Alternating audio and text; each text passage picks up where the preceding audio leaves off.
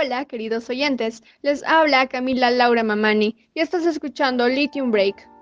En este espacio trataremos un tema de gran importancia, acerca de la contaminación del aire. Como bien sabemos, se ha visto realmente afectado debido a una mala disposición de los residuos, los procesos de sectores como industrial y transporte. De igual forma, conocerán la situación de nuestra ciudad y de algunos distritos de Lima que se han visto afectados debido a que la calidad de aire se ha contaminado y están en niveles preocupantes. Debemos comprender que la contaminación del aire es en conjunto la acumulación de partículas y gases que se encuentran suspendidos en él. Las causas principales son los funcionamientos de industrias y transporte, pero también se debe a la acumulación de residuos. Para tener una mejor visión de ello, les comentaré que hay gráficos y cuadros que nos demuestran que nuestro aire ha sido contaminado por fuentes fijas y fuentes móviles. ¿Cuál es la diferencia? En realidad la diferencia es que la fuente fija es cuando está presente en un solo lugar y en cambio la móvil está en movimiento y se traslada. Según la fuente Planes de Acción para la Mejora de la Calidad de Aire, nos situamos en la tabla que nos brindan en la zona de Arequipa y nos dice que las principales fuentes de contaminación vendrían a ser las ladrilleras, cementeras, el parque automotor y vehículos. De igual manera nos brindan gráficos para ver los porcentajes de emisiones de contaminantes procedentes a fuentes fijas y móviles. En tanto, la fuente fija nos da que los contaminantes están por partículas totales de suspensión entre un 57% aproximado, el dióxido de azufre SO2 de un 18% aproximado, los óxidos de nitrógeno en un 4% aproximado, el monóxido de carbono en un 14% aproximado y compuestos orgánicos volátiles con un 5% aproximado. En tanto, las emisiones por fuentes móviles nos dan como resultado que los contaminantes están en materia particulada en un 1% aproximado, el óxido de, azufre en un 11% aproximado, los óxidos de nitrógeno en un 14% aproximado, el monóxido de carbono en un 51% aproximado y compuestos orgánicos volátiles con un 9% aproximado. De igual manera puedo resaltar que muchas personas cada año fallecen de enfermedades respiratorias.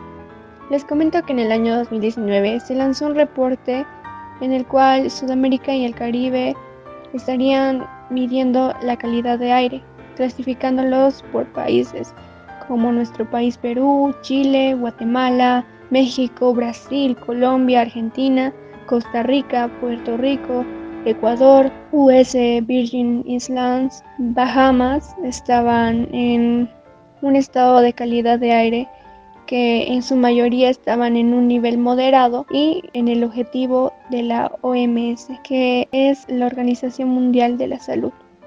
Asimismo, con un gráfico de la contaminación del aire doméstico en 2018 y nos dan esta infografía que 3,8 millones de personas mueren prematuramente cada año por la contaminación del aire doméstico. La contaminación del aire doméstico se debe principalmente al uso de queroseno y combustibles sólidos como madera en estufas contaminantes, hogueras y lámparas. Las mujeres y los niños son quienes más expuestos están al riesgo. El 18 muere por accidentes cerebrovasculares, el 27% por cardiopatías isquémicas, el 20% a la enfermedad pulmonar obstructiva crónica, el 8% al cáncer al pulmón, el 27% a la neumonía.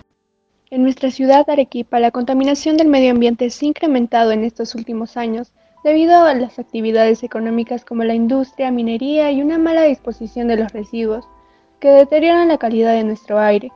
Esto puede causar problemas como el bienestar de los demás, convivencia armoniosa y afectar a las personas con enfermedades respiratorias. Otro punto muy importante a comentar es que se puede medir la calidad del aire, ya que debido a que el Ministerio del Ambiente nos indica que se basa en un cumplimiento de los estándares de calidad ambiental, esto es el ECA, y el índice de calidad de aire o INCA que tiene un valor óptimo comprendido entre 0 y 100, y esto para que cumpla con los estándares, y se divide en cuatro categorías. La primera es buena, que se encuentra en un valor de 0 a 50, se identifica en moderado de un 51 a 100, el color que lo representa es amarillo, el malo es de 101 a Buek, el cual es valor umbral del estado de cuidado, en un color anaranjado, y el Buek no se identifica ya que está a más de 101 y está en un color rojo. De igual manera indicar que según datos nos dice que el índice de calidad de aire en Arequipa está entre 100 y 101. Por lo tanto, identificamos que nuestra calidad de aire en Arequipa se encuentra en mal estado. Y debemos tomar conciencia de nuestras acciones. De igual manera, en algunos distritos de nuestro país se han visto focos de contaminación y de mala calidad de aire, como es el caso de Ventanilla y Mi Perú. Estos distritos han sido contaminados debido a los procesos del sector industrial que ha afectado a la salud de la población, directamente con las concentraciones de plomo a su sangre. Tal y como hemos podido escuchar, podemos afirmar que nuestros derechos se han visto afectados, sobre todo el derecho a la salud y derecho a vivir en un ambiente sano. En base a caso presentado, se pudo observar que en el año 2008 se aprobó la ley número 29243, que regula la declaratoria de emergencia ambiental.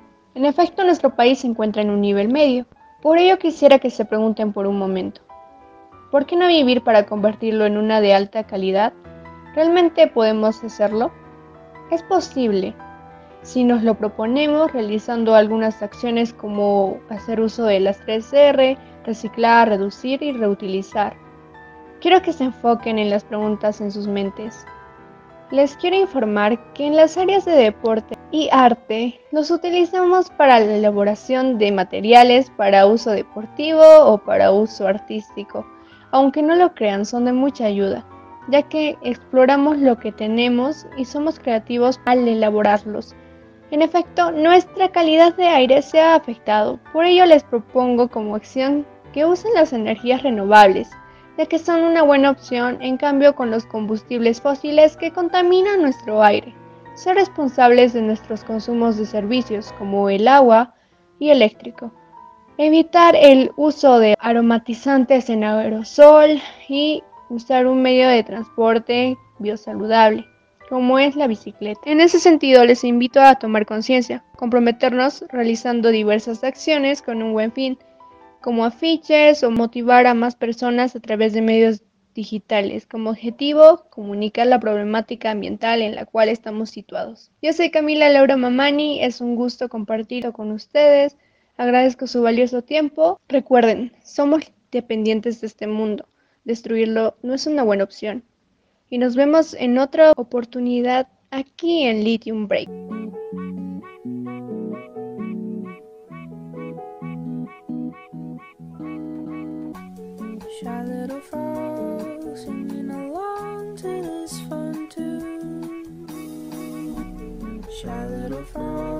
Singing along to this fun.